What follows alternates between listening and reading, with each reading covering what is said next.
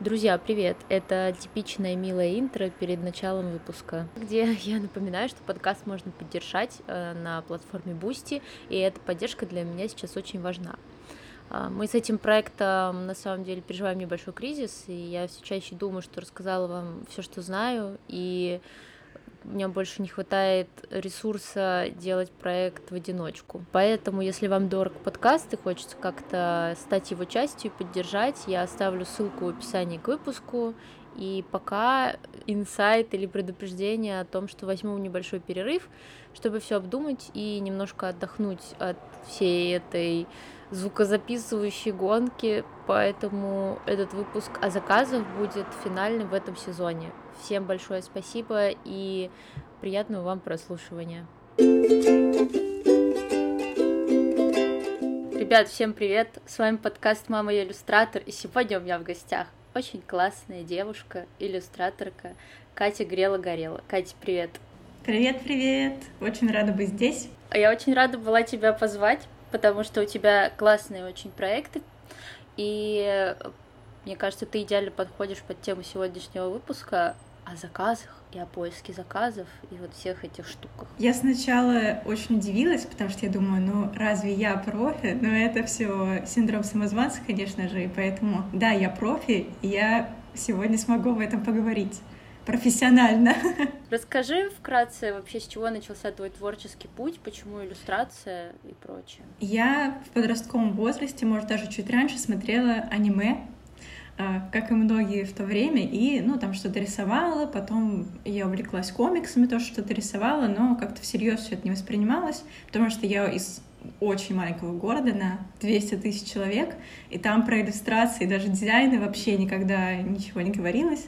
И в где-то примерно к десятому классу я поняла, что все мои одноклассники собираются поступать на всяких там юристов, в правовую сторону, потому что у нас был гуманитарный класс, я поняла, что это вообще не мое, uh-huh. что мне делать, и я, в общем, начала быстро-быстро пытаться что-то придумать и просто заявилась в художку 1 сентября в 10 классе и такая, научите меня, я хочу поступать в творческий вуз, не знаю куда, не знаю на что, но научите меня.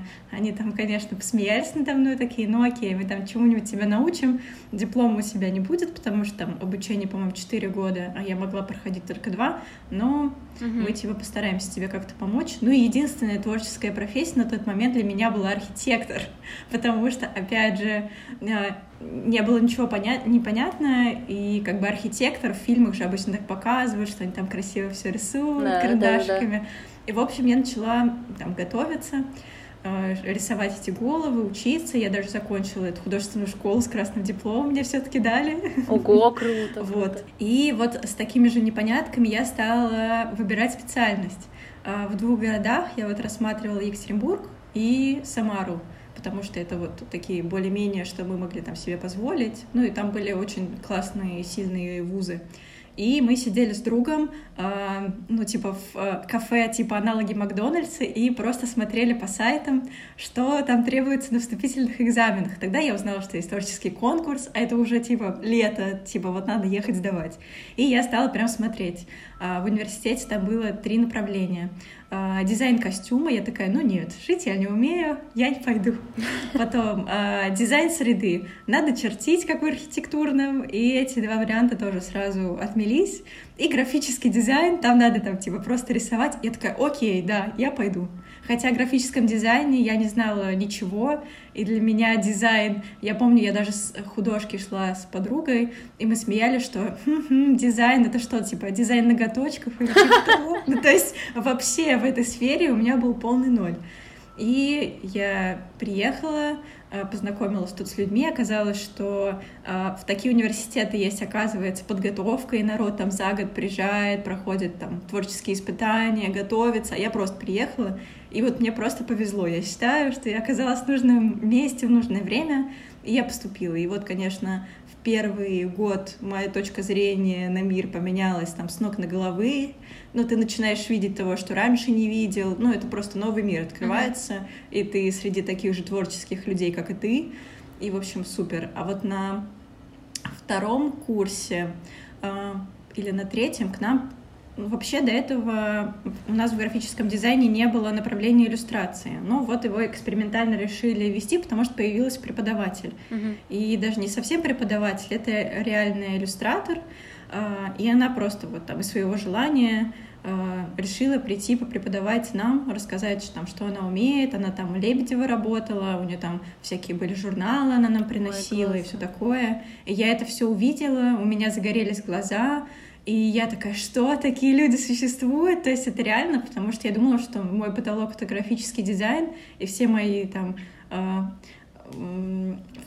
штуки в сторону рисования, это будет просто входить в графический дизайн, потому что все проекты, я в них рисовала как бы, но это было все связано там с фирменными стилями, какими-то там книжками, и, в общем, это как бы иллюстрация была часть графического дизайна. Но я потом узнала, что вот есть отдельная штука, и мы там с ней потом какое-то время общались, она там стала для меня э, неким ментором, ну и вообще для нас, потому что она нам показала о дивный новый мир. Там я к ней, помню, даже ходила, может, с месяцок на какие-то дополнительные занятия, но как бы на этом все, я дальше уже пошла сама. И мне в этом плане очень помог Инстаграм, потому что вот она как раз-таки нам всем сказала, что вот если хотите смотреть в профессиональную сторону, обязательно заводите Инстаграм отдельный, потому что я там постила картинки в своем личном. Она Мгм. такая, нет, так не работает, дало стеснение, заводите отдельный Инстаграм, пишите, что вы вот там такой-то начинающий условный иллюстратор, и начинаете постить картинки все, какие есть, показываете, чтобы было видно, как вы развиваетесь, даже для вас самих. И вот это стало для меня таким большим толчком. И вот с этого, наверное, я бы сказала, что начался мой путь иллюстратора, потому что я во время университета потом уже стала там и работать, и учиться, и все вместе это дело развивать. Как-то так. Блин, это так кайфово. Мне кажется, это отличный пример человека, который э, настолько любит свое дело, что смог окружающих себя людей зарядить вот этой вот энергией. Я не знаю, как это, это как так мистически звучит, но э, как пример очень классного преподавателя, которого бы хотелось видеть там в школе, например, и так далее. Ну да, я с тобой согласна, хотя, например, э, не всем она была близка, и некоторых даже раздражала там своим э, методами преподавания, потому что, ну, по сути, это просто иллюстратор, который пришел преподавать, то есть у нее нет никаких там спешл преподавательских э, образований, поэтому для некоторых это было сложно.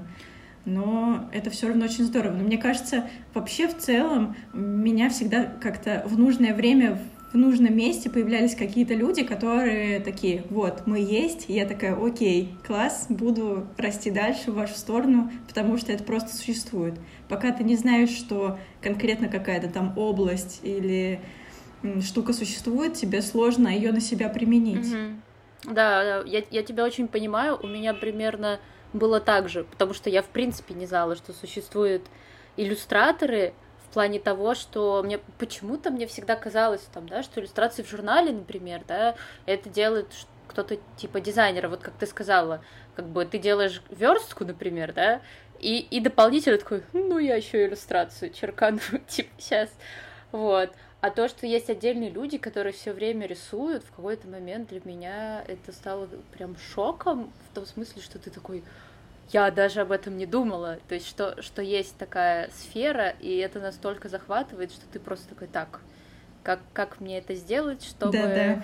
получать за это деньги еще к тому Да, же. но вот э, с ней была немножко еще обратная сторона, потому что она работала всегда в офисах. Мгм. И вот из-за этого у меня возникла как раз-таки мысль о том, что э, иллюстраторы бывают только в офисах. И я стала вот думать в эту сторону, но там это уже немножко другая история. Но потом понадобилось еще определенные усилия там, с моей стороны и со стороны там, найти в Инстаграме людей, что есть фрилансеры, иллюстраторы, и Мгм. вот это уже тема. А у тебя был опыт прям поиска работы для иллюстратора в офис? У меня была демо-версия, у нас от университета нас на третьем курсе ну, вообще каждый курс отсылали на производственные практики. Первый Ага. год это там были пленеры, второй год музейная практика, а третий это нам нужно было устроиться на стажировку на месяц в реальное место и там, типа, попытаться поработать, там, нам давали всякие задания и все такое. И там можно было в городе остаться и то, что тебе даст универ. Но я решила там, типа, извратиться в некоторой степени и нашла сама себе в Питере место, и мы вот жили Питере месяц, я ездила на работу в офис, и мне не понравилось от слова совсем.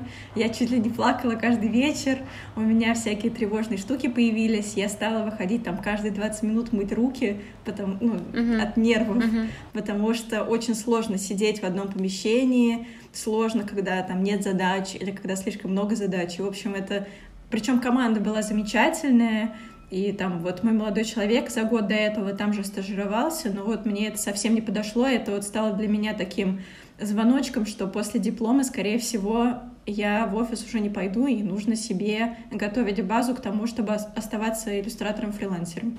А помнишь ты свой самый первый заказ, вот когда ты именно за иллюстрацию получила денежное вознаграждение? Хм, ну, я когда думаю про первый заказ, я изначально я вообще очень хотела что-нибудь делать, работать, но так как э, там портфолио не было достаточного, то я сначала работала с благотворительными организациями. Мне кажется, uh-huh. это супер штука. Там я рисовала всякие стикеры, открытки, и как бы это у себя постила, они там своим знакомым рассказывали. А в плане денег, ну, мне кажется, у меня первые все работы были смесью дизайна и немножко иллюстрации, потому что Первое время я все-таки сочетала в большей степени дизайн с иллюстрацией. То есть, например, вот э, люблю проект с детским садом частным я работала, и сначала они мне пришли за highlights ами, просто какими-то векторными, а потом я там на протяжении нескольких лет рисовала им всякие новогодние открытки, э, всякие такие штуки, и вот за это я получала какие-то маленькие деньги, потому что это все маленькие проекты.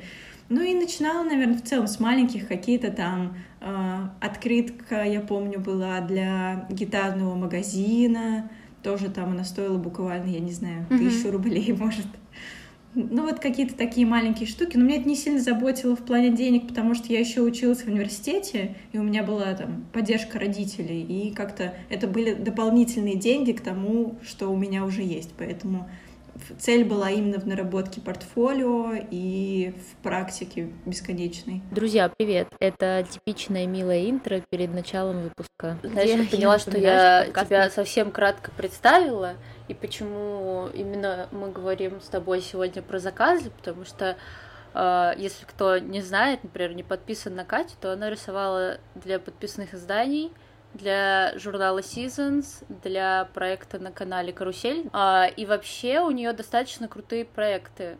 Вот. И когда ну, смотрю со своей точки зрения там пятилетней давности, когда ты заходишь э, в Инстаграм к иллюстратору и видишь только такие проекты, ну, для крупных каких-то штук, тебя закрадывается... Я даже не знаю, мне сказала, что это синдром самозванца, но ты такой, типа, блин, вот человек так круто рисует для таких классных штук, наверное, уже все места заняты, и что я уже вообще куда-то там лезу, может быть, мне пойти там реально в офис куда-нибудь на позицию бухгалтера, вот, я хотела возможно, развеять миф, или ты как-то развеешь этот миф, что это все не так было быстро, и вообще как у тебя происходил вот этот поиск заказов? Ну, это, естественно, не быстро. Я совершенно так же думала, потому что в самом начале, ну, ты же сравниваешь не себя и людей твоего же уровня, как бы между собой, а берешь уже mm-hmm. людей, которые в индустрии да, да. там 5 лет, ну вот я сейчас где-то уже там 3-4 года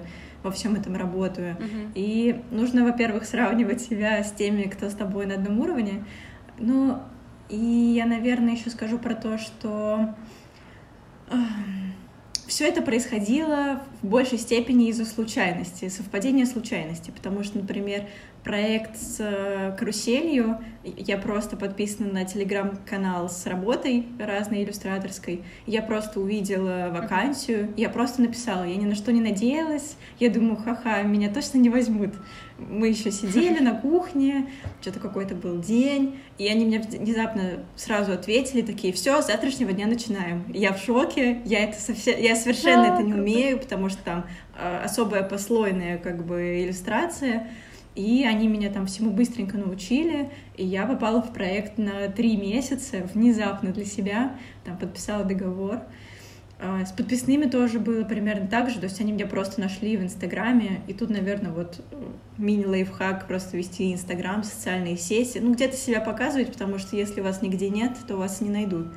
И так оно, мне кажется, постепенно э, как э, мицелия у грибочков, там одни люди рассказывают другим людям, другие люди другим людям и так далее, потому что я помню, даже с кем-то разговаривала по поводу того, что у меня был комплекс, что мне казалось, что крутую работу могут получить только те, кто живут в Москве и в Питере, потому что там есть некая тусовочка такая, где все друг друга знают, uh-huh. там встречаются вместе в барах, я не знаю, там на каких-то мероприятиях, а я не в столице живу и приезжаю туда, ну, не так часто, и то есть как бы я невидима, потому что меня люди вживую не видят. Но, как оказалось, что это совсем не важно, и можно там с людьми общаться и коннектиться там, через тот же Инстаграм, и также близко общаться, приезжать, знакомиться. И, в общем, не обязательно жить в Москве и в Питере, особенно если вы на фрилансе, это бессмысленно, потому что вы все равно всегда сидите дома. В сегодняшней ситуации ни о каких тусовках вообще да. не может идти речи. Как бы. Ну и в самом начале для меня работало то, что я писала всем-всем-всем письма всякие. Вот для Seasons тоже это показательный пример. Я в самом начале написала письмо и отправила иллюстрации, ну такие прям совсем начинающие, они мне даже не ответили. И я такая, ну все ладно, хорошо. И потом там через, может, полтора или два года а, нет, ну где-то, может, год-полтора, у меня уже тогда появился iPad, и у меня там э, получилось какое-то там собрание работ, и я отправила, и вот тогда уже мне ответили и сказали, что окей, мы вам когда-нибудь напишем. И прошло еще два года, прежде чем они мне написали. То есть это для очень терпеливых людей, потому что когда хочешь сразу, обычно ничего не получается, а когда уже ничего не надо и не хочешь, оно к тебе приходит такой «Привет, хочешь с нами поработать? Может быть?» И такой «Да, конечно». Я абсолютно, абсолютно согласна. Вот, а у тебя, кстати, работали э, когда-нибудь вот, ну, помимо, mm-hmm. да, Seasons, еще рассылки, вот чтобы было так, ты присылаешь портфолио, и такие, ой, да, знаете, у нас, кстати, сейчас проект, вы отлично ну, подходите. У меня последнее, ну вот с мультфильмами так было, но там, по сути, они сами искали. Uh-huh. Ну а из глобального вот так меня тоже один э, человечек поддержал, сказал, что мне пора озадачиться поиском агентства, и я просто села там в два дня все отправила, и вот мне таким же образом меня взяли в агентство британское. Поэтому тоже вот просто uh-huh. я написала, хотя тоже я читала кучу статей, что почту они не читают, что это никому не надо, что надо приезжать, надо знакомиться, ну там лично. Но опять же, почта uh-huh. все-таки работает. Слава богу, она есть. Поэтому можно общаться э, без всяких границ, писать, показывать, чтобы за тебя говорили твои работы. Получалось ли найти через агентство работу? Они что-то подкидывают? А, ну да, вот я сейчас в большом проекте на две книжки, нонфикшн, про... Угу. Они прям, они как будто посмотрели на меня и такие, окей, пусть первые книги будут такими. Первая про климатические изменения, ага. а вторая про активизм. Прикольно. Ну вот я сейчас это только все пробую, я там полгода, пока это все не слишком быстро там, двигается, потому что все-таки у нас еще пандемия и все такое. Но мне пока хватает сочетания работы в агентстве и работы, вот, которая у меня база есть своя, российская. Ну, то есть они тебя не заставляют, знаешь, грубо говоря, там все заказы, которые к тебе приходят сами, пропускать через агентство? Ну, изначально что-то такое было в договоре, это можно было себе оставить Россию, но я почему-то этого не сделала, подумала, что мне не надо.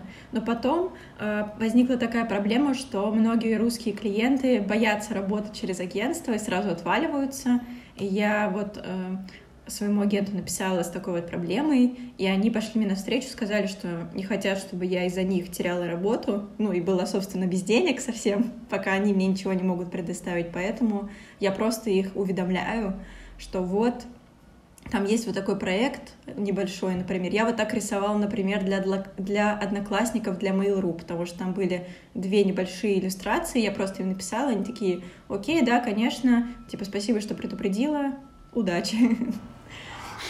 Вот. Прикол. Все супер френдли. Ну и я сейчас вообще стараюсь вокруг себя какую-то такую базу людей э, формировать, с которыми мы на одной волне, потому что вначале к сожалению, не всегда есть возможность, и ее не было. Ты работаешь со всеми подряд, тебя там постоянно мучают, постоянно какие-то недопонимания, и вот угу. чем больше времени проходит, тем больше можно выбирать то, что реально нравится, и то, что реально приносит деньги. Друзья, привет! Это типичное милое интро перед началом выпуска. Где Какой примерно у тебя объем заказов отваливается? То есть я, я почему спрашиваю? Потому что у меня условно доживает где-то, наверное, 10%. Я не знаю, как точно в процентах, короче, выразиться, но совсем маленькое количество, потому что одни отваливаются из-за цены, другие отваливаются из-за тоже из-за цены.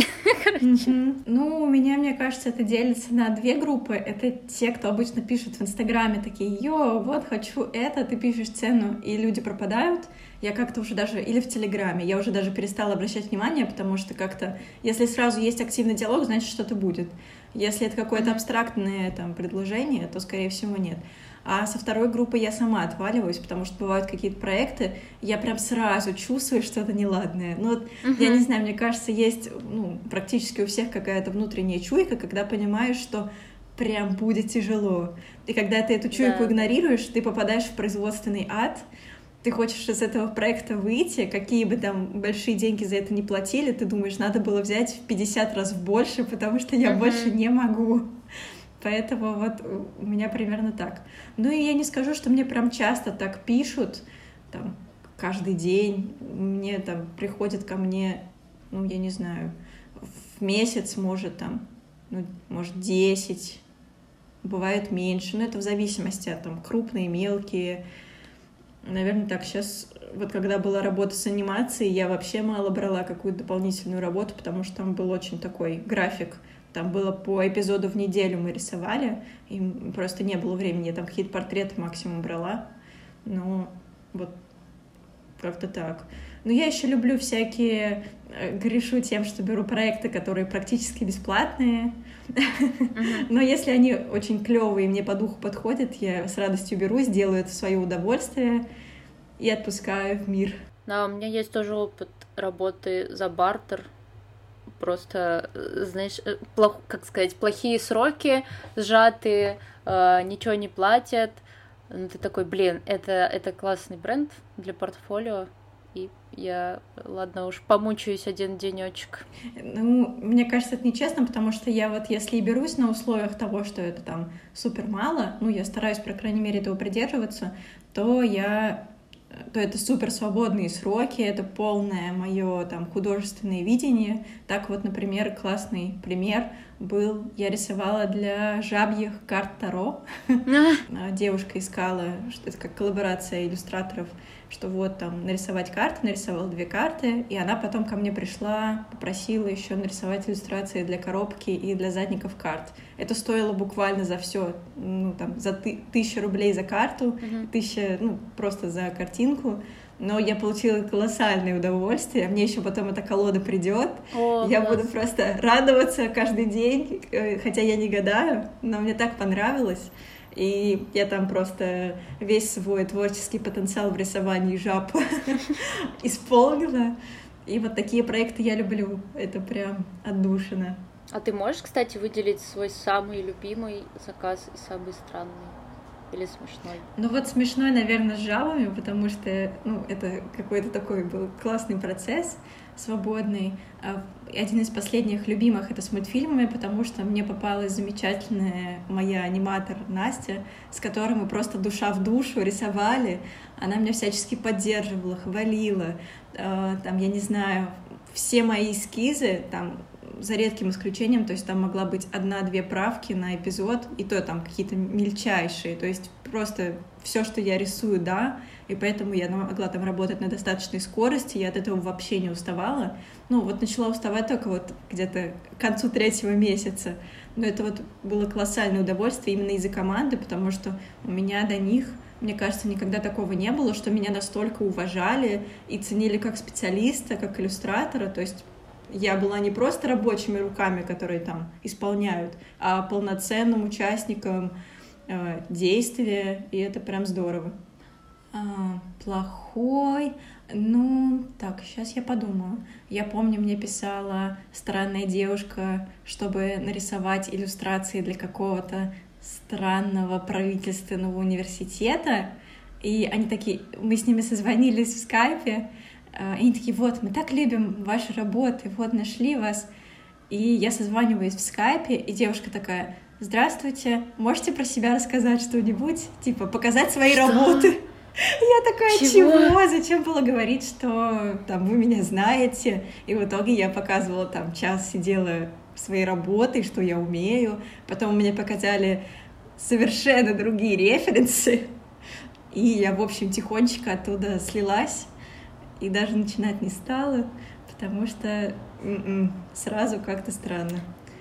Блин, я не знаю почему, но для меня какой-то тревожный звоночек это когда заказчик пишет там «Здравствуйте, хотим э, сделать у вас заказ, давайте созвонимся в скайпе, обсудим ТЗ. Да, это просто триггер, который говорит, нет, тебе это не нужно, потому что... Да, я просто такая, звонок, нет, до свидания. Я вообще не терплю в работе голосовые сообщения и видео, потому что это вода и тебе все равно потом uh-huh. нужно будет свое время тратить, чтобы написать внятное ТЗ, и нельзя будет да. ничего предъявить заказчику, потому что он скажет просто «я такого не говорил», или «вы меня неправильно поняли», поэтому я всегда прошу, пишите словами, это же экономит нам всем время.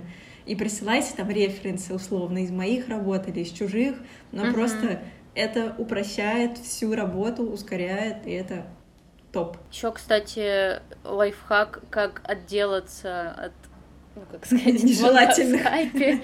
да, а, я всегда еще пишу, что мне тревожно немножечко из-за звонков, потому что в переписке слова имеют юридическую силу. Ну, то есть, если это переписка по почте, вот, и если что-то там произойдет, то я не смогу апеллировать к какому-то разговору, ну, потому что я логично не буду записывать все разговоры ну, да, свои да. там заказчикам по скайпу, вот, если что-то произойдет. И обычно на таком этапе либо там отвечают, мы все понимаем, там, давайте составим ТЗ, мы, не вы, вот, а, либо там у меня был не помню, рассказывала я в подкасте это уже или нет, но, короче, одна женщина писала, и она, когда это прочитала, у нее началось что-то вроде истерики, она мне начала писать кучу сообщений в Телеграм, то, что вы, вы потратили мое время, если бы вы мы вообще не хотели вас никак обмануть. Короче, она очень оскорбилась. Ну, да, да, да, на личный счет. Это непрофессионально. Ну и еще вот для меня, почему я не люблю созваниваться и обсуждать рабочие вопросы, потому что я по натуре человек очень добрый, и в разговоре меня продавить просто очень легко. На любые условия, на любые деньги просто можно вот так правильно повернуть разговор, что я на все соглашусь. И как-то в переписке я могу отстаивать себя э, с правильной там точки зрения, как-то ценить себя, но вот в разговоре я как-то всегда, особенно если это какие-то взрослые тетеньки, дяденьки с, mm-hmm. там, с компаниями, то я вообще теряюсь. И они еще обычно много-много-много говорят, и ты там можешь вставить какие-то слова только в конце, и мне дико неловко, я обычно говорю, я подумаю, хорошо, напишу вам там через два дня, и не пишу. Или пишу, что там, простите, я не могу. Ну, точно не мое, хотя вот я кого-то недавно видела в Инстаграм, что наоборот, здорово там встречаться. А вот, кстати, про такой плохой немного э, заказ но тоже он больше смешной. Э, как-то вот я попробовала в самом начале прийти навстречу э, к чуваку. Ого, лично? Да, лично. Он такой, у меня есть такой проект, я очень хочу, чтобы ты поучаствовал. Я такая, окей, ладно, заинтриговал. И мы три часа сидели, и он мне три часа рассказывал там какой-то концептуальный проект каких-то там боксов, для которых нужно сделать упаковку. И в конце этих трех часов я такая, ну ладно, окей, звучит интересно, сколько это будет стоить? Он такой, ну понимаешь, нам нужно сначала их продать, а потом деньги Ой, польются рекой. И я да, просто да, да. понимаю, что я сидела три часа и потратила это не просто воздух. И это очень было глупо, я поэтому больше так не делаю никогда. Экономлю время. Да. Я помню, у меня тоже вот есть два варианта, ну, как сказать, две истории э, со встречей. Одна хорошая и вторая, ну, тоже, наверное, с хорошим концом, чтобы как-то разбавить это все. Э, мне пару лет назад писал чувак, то, что он очень хочет сделать книжку по своей истории. Ну, то есть, mm-hmm. как бы личный, его личный проект, вот, и он бы хотел иллюстратора найти, и такой, давайте встретимся с вами в кафе, обсудим детали. Я просто сразу, с меня холодный пот сошел, я такая, так, все, я думаю, я, знаешь, как в переписке это читаю, иду на 10 минут, э, от компьютера отдыхаю, такая, все, я профессионал, я сейчас ему отвечу. Короче, написала какое-то очень длинное, немножечко гневное сообщение о том, что вы простите, но я не буду тратить, типа, свое рабочее время.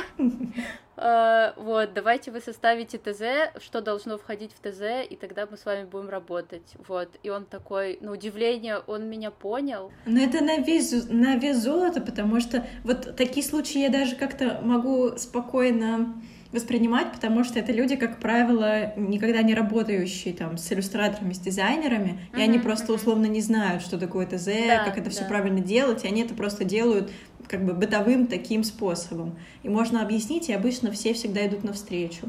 А вот когда это какие-нибудь э, реально там компании или там агентства, то это уже странно. Вот, и второй как раз у меня вторая история с компанией связана, потому что это вот был один из первых там моих крупных заказов. Я работала долгое время с издательством одним, и э, ну я тупо не знала, как это все происходит, как бы с большими компаниями, как у них заведено, сколько надо брать денег. Короче, вообще прям, ну... Все мы через это прошли. Да, и, и короче, мне присылают ТЗ письменное, я такая, блин, прикольно, там, мне очень понравился проект, я прям загорелась, и мне пишут, что вот, э, нужно созвониться по скайпу, обсудить.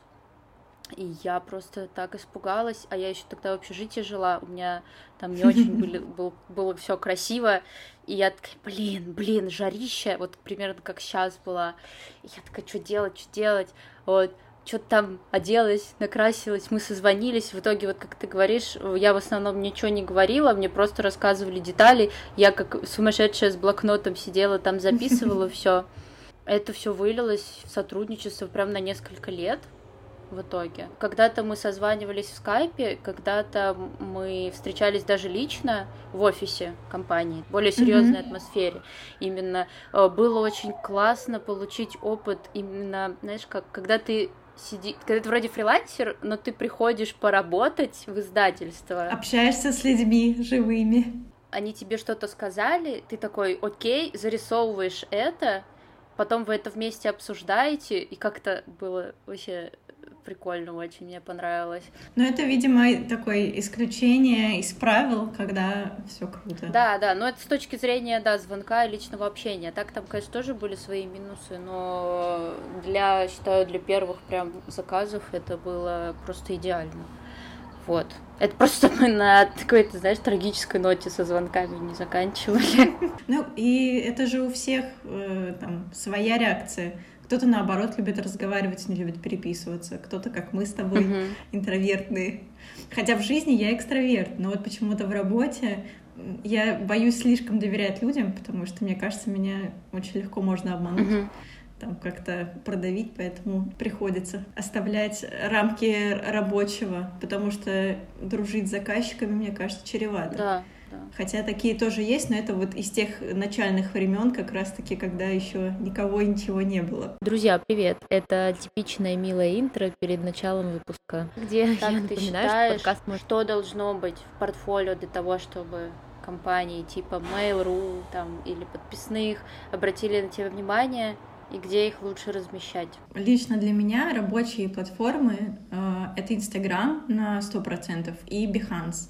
Но Behance я даже использую не с точки зрения того, что я там жду каких-то писем внутри платформы. Им просто очень удобно пользоваться, когда отсылаешь, например, письма а, в какие-то агентства, потому что там сайт делать это довольно дорого и муторно, а PDF-ки никто открывать не будет, а вот Behance — это отличная платформа для вот такого стороннего портфолио с законченными там сериями, законченными проекторами, то есть что-то такое более продуктовое а что-то более живое, конечно, в Инстаграме.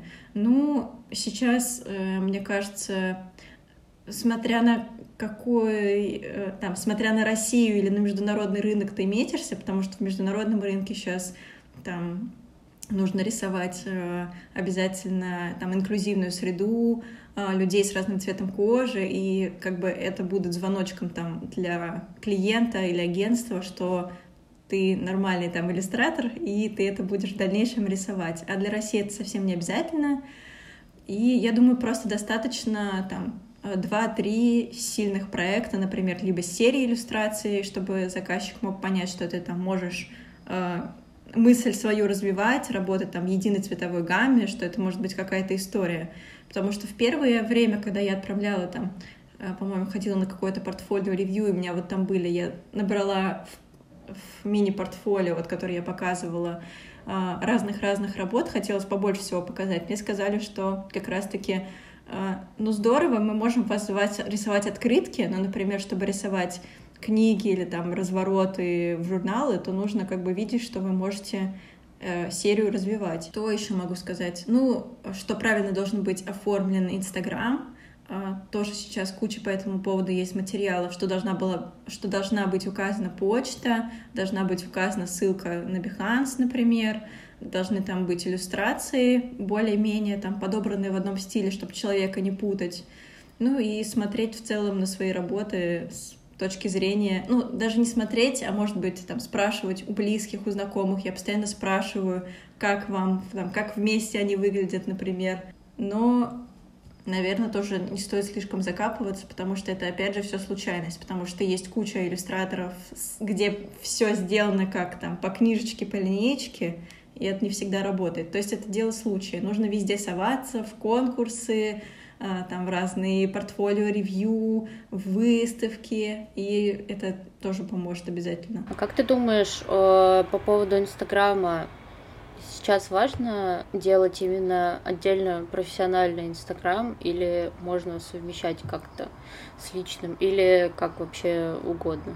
Ну вот изначально, когда я заводила, то у меня были только работы, и я это отправляла тоже как портфолио, но мне кажется, эти э, две штуки нужно разделять, личные и иллюстраторские, но при этом в иллюстраторском ты все-таки должен присутствовать как человек, чтобы люди видели, кто за этими картинками стоит.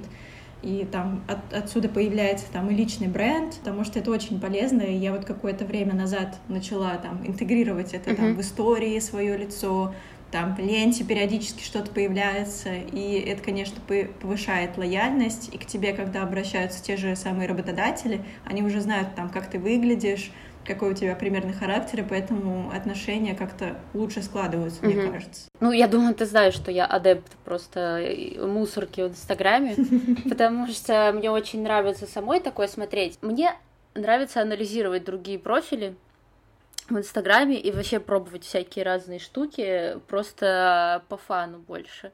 Вот. И я всегда сижу и такая, так, вот что мне нравится смотреть вообще в ленте, да, каких блогеров, что конкретно мне у них нравится, почему я слежу за ними.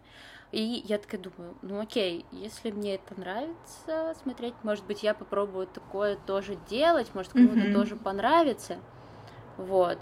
И это очень классно работает, но сейчас я уже что-то не знаю, потому что у меня полностью как будто вытесняются рисунки, иллюстрации, потому что, ну, как ты знаешь, да, если ты работаешь над каким-то большим проектом, и этот проект ты долгий, ничего не можешь ты, показать. да, ты вообще ничего не показываешь, и ты такой, да. А потом в конце ты уже настолько уставший, что просто такой, господи, я не могу смотреть больше на эти картинки, я их не буду никому показывать. Да, а их еще как-то да. надо оформить красиво, что-то куда-то выложить, рассказать, сделать там репост. И, и, и это как-то превращается все больше в личный блог. Вот.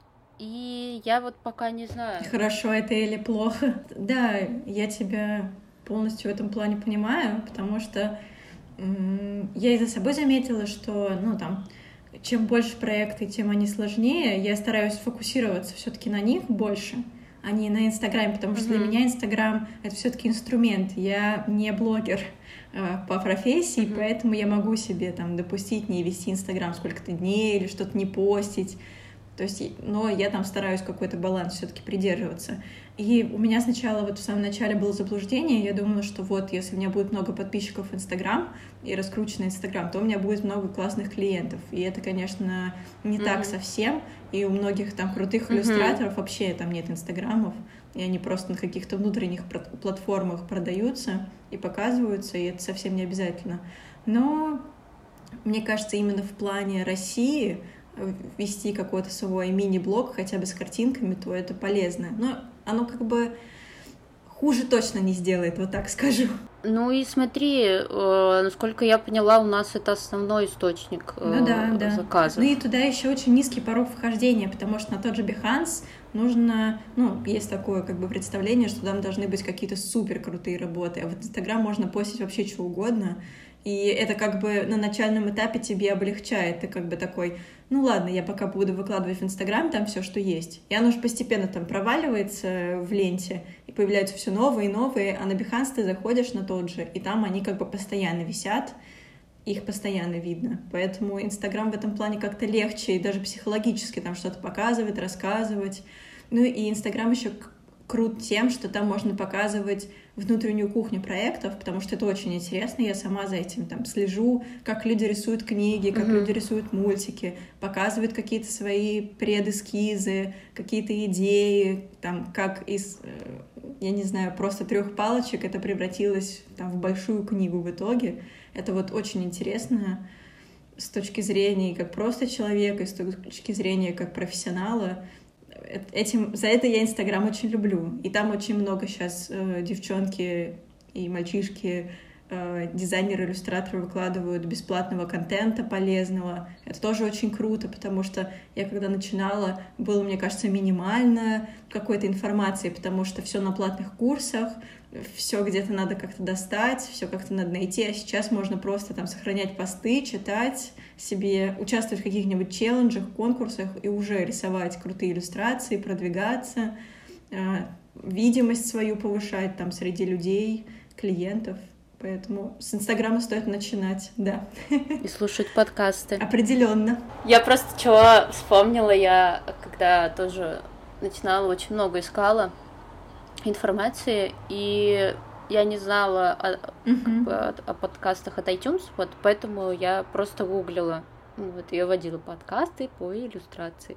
И мне очень тогда заходили на Ютубе у Майи Everyday Draw. Я, я не знаю, даже это был подкаст или как бы серия интервью. Да, я тоже смотрела. С разными художниками крутыми. Я их смотрела даже, по-моему, по несколько раз. То есть э, тех, кто меня супер вдохновил. Что-то и... себе откладываешь, да-да-да. Да, и ты такой, вот как надо, оказывается. И вот где мы теперь. И теперь я делаю такой же примерно подкаст. И с надеждой, что это кого-то тоже вдохновит и поможет. Конечно. Я вот так же, я тоже вспомнила, я же вначале тоже, я смотрела YouTube, я была подписана на Аню Ломакину, например, где она такая, uh-huh. вот, я делаю вот эти вещи, вот эти вещи, и ты такой, ого, она там да, да, делала да. иллюстрации для каких-то там кексиков. Ого! А сейчас думаешь, ну кексики и кексики. Но тогда это казалось, думаешь, боже мой, я тоже так хочу, возьмите меня. Угу. Поэтому это оно, мне кажется, очень расширяет границы, потому что, когда ты говоришь иллюстратор, человек не всегда понимает, что это практически везде, что это не только книжки и журналы, что это там и реклама, и на еде какие-то этикетки, упаковки, э, медиапродукты, приложения. То есть это настолько многогранно, что так везде можно себя применить здорово. Поэтому все это очень помогает. Инстаграм, Ютуб. Друзья, привет! Это типичное милое интро перед началом выпуска. Где да, давай перейдем к теме денег. Это мое самое любимое, если честно, и всегда было в других подкастах тоже самое. Самое любимое. таинственное в профессии. Да, потому что практически, ну, у нас, во-первых, это не принято, вот, прайс-листов... Хвалиться. Хвалиться, прайс-листов открытых у иллюстраторов не бывает, то есть нужно писать, э, лично спрашивать, вот, поэтому я стараюсь, насколько комфортно, спрашивать своих гостей об этом. Вообще, реально ли начинающему иллюстратору себя содержать вообще как-то через заказы, рисование, или нужно как хобби, потом постепенно выходишь на подработку, и потом уже как официальная такая стабильная работа? Ну, мне кажется, что можно, но мы все начинаем с каких-то маленьких денег и постепенно повышаем э, там ставки, потому что как у меня это, например, работало, это даже не от внешней среды зависело, а от моего психологического там, понимания денег, потому что там, я из маленького города, и для меня сначала 10 тысяч были огромными деньгами, mm-hmm. и когда кто-то там предлагал или там говорили, вот, там, проси, мы тебе дадим сколько угодно денег, я бы попросила условно 10 тысяч за любой объем работы, потому что для меня казались такие деньги, столько всего можно купить. Потом там время проходит, ты рисуешь, рисуешь, Потом я такая, о, 30 тысяч рублей, это же целая там зарплата uh-huh, uh-huh. среднестатистического человека. Я такая, вот, если я буду зарабатывать там 30 тысяч рублей, или когда уже зарабатываешь, думаешь, вот это я молодец, вот это я могу. Потом ты понимаешь, что этого тоже мало, смотришь на коллег, что там такие-то цены берутся за развороты, такие-то такие. Начинаешь это под себя потихоньку э, адаптировать, потому что я, например, в самом начале вообще не могла решиться просить каких-то больших денег, потому что я была, во-первых, в себе не уверена, что я справлюсь, потому что это все время же там какой-то новый опыт. Uh-huh. Но вот сейчас я там супер уверена в каких-то вещах, например, и я могу за эти услуги просить большие деньги и не стесняться, и не переживать, там, что человек откажется, потому uh-huh, что если он откажется, значит, я даже время не буду тратить на эту работу, там даже расчехлять э, свой пенсил, свой iPad и сидеть там сколько-то часов рисовать. Я лучше обращу свое внимание на какие-то проекты, которые там совпадают либо с моим внутренним хотением на данный момент, либо с какой-то там суммой, которая мне нравится. Ну и я начала зарабатывать. Я даже до университета я рисовала э, ребятам а, всякие анимешные и комиксовые штуки на футболках продавала, mm-hmm. что-то там за 500 рублей. То есть у меня всегда была какая-то штука, что мне хотелось что-то там как-то себя продать, что-то показать, потому что хотелось иметь свои деньги, поэтому я как-то постепенно не восприним... уже старалась не воспринимать как хобби, а постепенно старалась это как-то применять. То есть, например, вижу, что рисуют футболки, такая, о, тоже хочу попробовать. Потом я пробовала делать всякие наклейки, тоже за какие-то небольшие деньги на всякие там первые фестивали я ходила. Это тоже были какой-то какой заработок, который такой, о, я могу это себе позволить. Потом я пробовала преподавание, вот сейчас периодически пробую. Тоже хороший способ, но, опять же, в России это не супер высокооплачиваемая uh-huh. ниша. Но вот если нужны какие-то деньги, то преподавание супер, и там вас возьмут во многие места на начальном уровне, там, с детьми что-то преподавать, какие-то курсы вести простенькие, то это везде навалом. И я бы советовала на начальном этапе как раз сочетать несколько видов деятельности. Например, рисовать иллюстрации на заказ, там брать в своем личном профиле какие-то портретики, там немножко ходить преподавать, тут пробовать это рисовать, одновременно рассылать там э, письма uh-huh. в компании клиентам, с какими хочешь поработать, вести Инстаграм, и вот это вот все понемножку, не ударяясь в крайности, постепенно со временем дает э, базу, с которой уже можно потом узкоспециализироваться, потому что первое время я сочетала дизайн с иллюстрацией, потому что у меня образование такое, и я как бы начала там с логотипов, с highlight ов, с баннеров, с немножко примесью иллюстрации из каких-то маленьких заказов. И потом я постепенно иллюстрацию, иллюстрация у меня вы, вытеснила весь дизайн, и сейчас ко мне даже приходят иногда старые мои клиенты, и я такая, ну, ребят, все, я не могу больше, я этим не занимаюсь, только очень редко, но я буду рада с вами поработать там в сфере иллюстрации, например. Но деньги совершенно точно заработать можно э, на любом уровне. Главное просто очень сильно хотеть, наверное, uh-huh. очень стараться, потому что если сидеть и ничего не делать совсем, то, скорее всего, ничего не получится. А если делать хотя бы по чуть-чуть каждый день, хотя бы понемножку, то это определенно свои плоды даст. И у вас все точно будет хорошо. Я знаю. Я там была. Все мы через это прошли. Ну да, это просто с кем не разговариваешь, у всех примерно одна история, что ты начинаешь просто с малого и постепенно-постепенно находишь, во-первых, то, в чем ты силен, потому что если ты не попробуешь много всего, то ты не поймешь. Да, да, я, кстати, согласна с тем, что нужно пробовать абсолютно все, потому что когда я начинала, я хотела вообще комиксы рисовать. Я хотела рисовать mm-hmm. комиксы, э, книги детские, а сейчас я понимаю, что на самом деле я такой консюмерист, и э, всегда меня привлекала реклама с детства. То есть я, я помню все э, какие-то старые джинглы рекламные. Мне очень нравилось ее всегда смотреть. Ну, знаешь, как дети, детям всегда, когда реклама да, показывается, да, да, они да, залипают. Да. Вот, что вообще весь мой музыкальный вкус на самом деле построен на песнях из рекламы. Вот. И, ну, как, то есть мне что-то нравилось, какой-то ролик, я шла и гуглила в интернете, типа, песня из рекламы, сока Рич. Такой-то. Типа, да.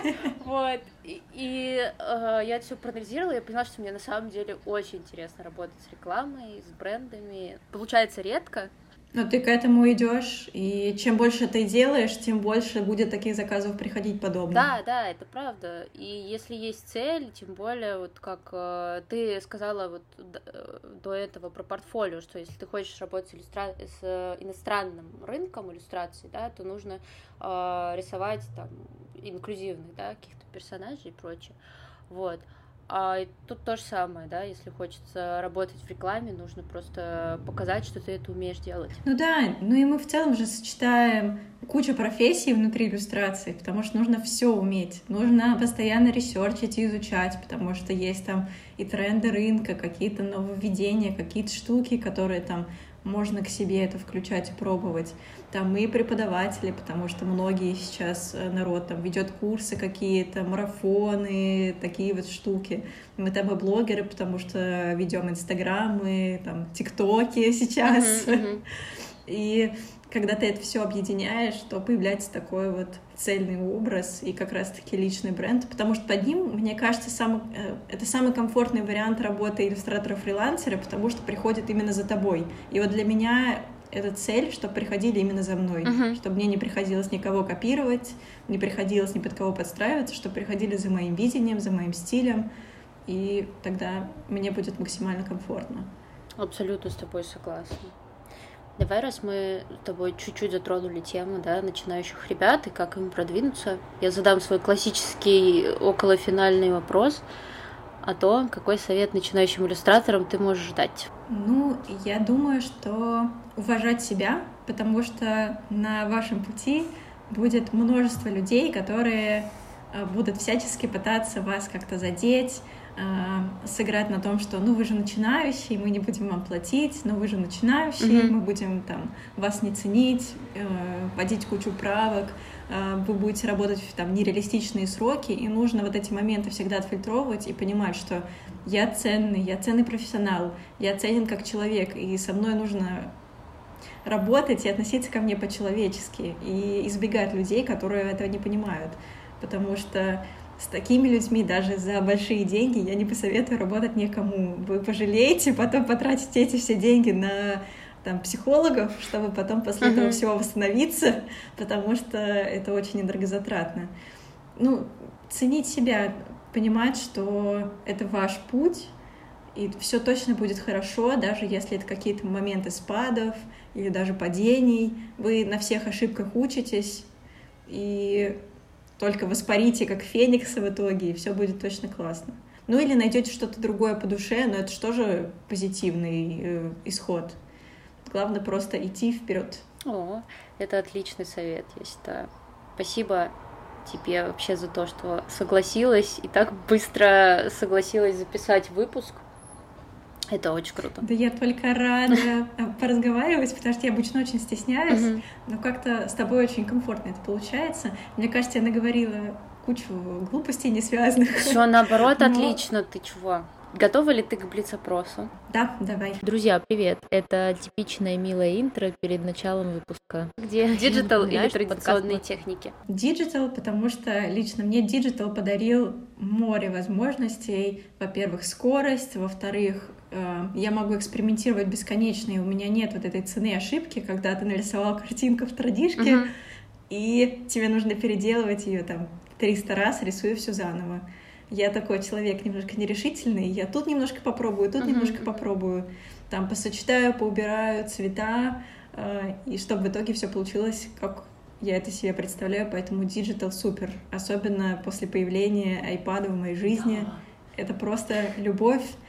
Э, и это, мне кажется, одно из э, таких пунктиков, когда я стала себя воспринимать как профессионал, потому что у меня появилась профессиональная техника для работы. Uh-huh. Это как бы такой мой мини-гештальт. Uh-huh. Что если есть профессиональная техника, которую я купила специально для работы, значит, я профессионал. Line или без line? Я рисую пятнами, uh-huh. потому что у меня зрение минус пять, я в целом так мир вижу. Uh-huh. Мы с кем-то это обсуждали из иллюстраторов, потому что я обычно хожу без очков, без линз, потому что у меня это с детства, и как-то я привыкла видеть мир таким немножко обобщенным, без там, излишних текстур, без линий, как-то людей различать, поэтому я не могу там суперреалистичных, может быть, людей рисовать, потому что я их и в жизни такими вижу, немножко расплывшимися. Но это моя фишка, я ее ценю, поэтому определенно безлайн и пятна формы. Работа на заказ или личный проект? Мне бы хотелось, чтобы это сочеталось в итоге, угу. потому что я постоянно делаю какие-то личные проекты, какие-то там зины, плакаты, и мне бы хотелось, чтобы эти штуки были не только там для меня, чтобы на полке стоять, чтобы они были коммерчески успешны. И вот все заказы, которые я делаю коммерческие, я вот стараюсь оставлять все-таки энергию на какие-то личные штуки угу. или вносить в коммерческие проекты личные штуки, например, рисовать там персонажей, которые я хотела реализовать там в каком-то проекте, либо как-то сколлаборироваться. Ну, в общем, для меня это сочетание больше. Не могу бездушно делать проект на заказ, ну вот на отвали угу. или там просто абстрактно. Для меня это вот каждый проект это мое-мое, мой ребеночек. Преподавание или рисование? Рисование, хотя я и преподаю, но у меня это от мамы. Она меня всегда по этому поводу передразнивает немного, потому что у меня мама детский педагог uh-huh. всю жизнь. И она меня там пыталась после школы, такая, вот, пойдешь в педагоги. Я такая, нет, никогда, ненавижу детей. И в итоге сама же начала потихоньку бегать, преподавать всякие сначала частные школы, потом на э, детские курсы, потом для взрослых пробовала, и вот сейчас тоже периодически устраиваю себе какие-то интенсивы, потому что ну, это очень интересно, но я очень устаю, и я не хочу безресурсно с детьми там или взрослыми работать, потому что, мне кажется, это очень передается, когда ты сидишь и видишь, что перед тобой задолбанный преподаватель, которому это вообще все не нужно, uh-huh, uh-huh. И он просто это делает ради денег. А я, если прихожу, то я это делаю там, на 200%, на тысячу, не ради денег, а ради вот этого общения, какого-то нового опыта. Но зарабатывать и не уставать от работы — это все таки иллюстрация. И последний. Русский или зарубежный заказчик? Зарубежный. А Простите. А, э, я не знаю, у меня просто куча есть э, опыта от больших каких-то там, из, там, я не знаю, ну ладно, назовем это компаний, которые относятся к иллюстраторам как к просто рабочим рукам uh-huh. и играют на том, что э, много иллюстраторов хотят, например, выпустить свои книги. И за этим предложением следует то, что заплатят очень мало, и заберут все права, uh-huh. но ты как бы вроде будешь доволен тем, что есть твоя книга. Uh-huh. И я как бы на этом очень много обжигалась, и там на каких-то Э, странных формирований ТЗ, странном общении, э, там, немножко обманом, что там многие делают, что мы уже закончили проект, и про договор не было ни слова, и когда мы уже закончили проект, мне внезапно на следующий день присылается договор, который я должна подписать, где написано, что там все права у меня забираются, что там э, Хотя на сумму мы договаривались, я думала, что я оставлю все картинки условно себе, uh-huh, потому uh-huh. что исключительные права не могут стоить там 10 тысяч рублей, uh-huh. но почему-то у нас это повсеместно связано. А с зарубежными понятно, что я сейчас могу ошибаться, мое мнение может измениться, но это очень уважительно, очень заботливо. Ну, может быть, мне так э, повезло. Очень как-то хотят, чтобы ты развивался, чтобы ты сделал это в своем там авторском видении и готовы тебе заплатить достойные деньги, чтобы тебе не приходилось об этом думать, чтобы ты мог просто рисовать, э, создавать проекты в свое удовольствие и при этом жить на достойном уровне. Наверное, вот немножко скомканно получилось, но вот пока у меня, наверное, такая позиция. И с Россией я все равно буду продолжать работать, потому что есть много очень порядочных людей, с которыми там я работала и еще поработаю, но все-таки мой основной вектор сейчас лежит в, на европейский рынок. Супер. Спасибо тебе огромное еще раз. Мне кажется, получился замечательный выпуск. И я думаю, что кому-то точно станет легче после него. Или я всех еще больше загрузила и запутала. Это тоже возможно. Но предстоит разобраться во всем только вам, потому что у вас индивидуальный путь. И вы обязательно разберетесь. Обязательно. Супер. По-другому быть не может. Это отличное финальное слово, я считаю. Все, всем пока. Пока-пока. Друзья, привет. Это типичное милое интро перед началом выпуска, где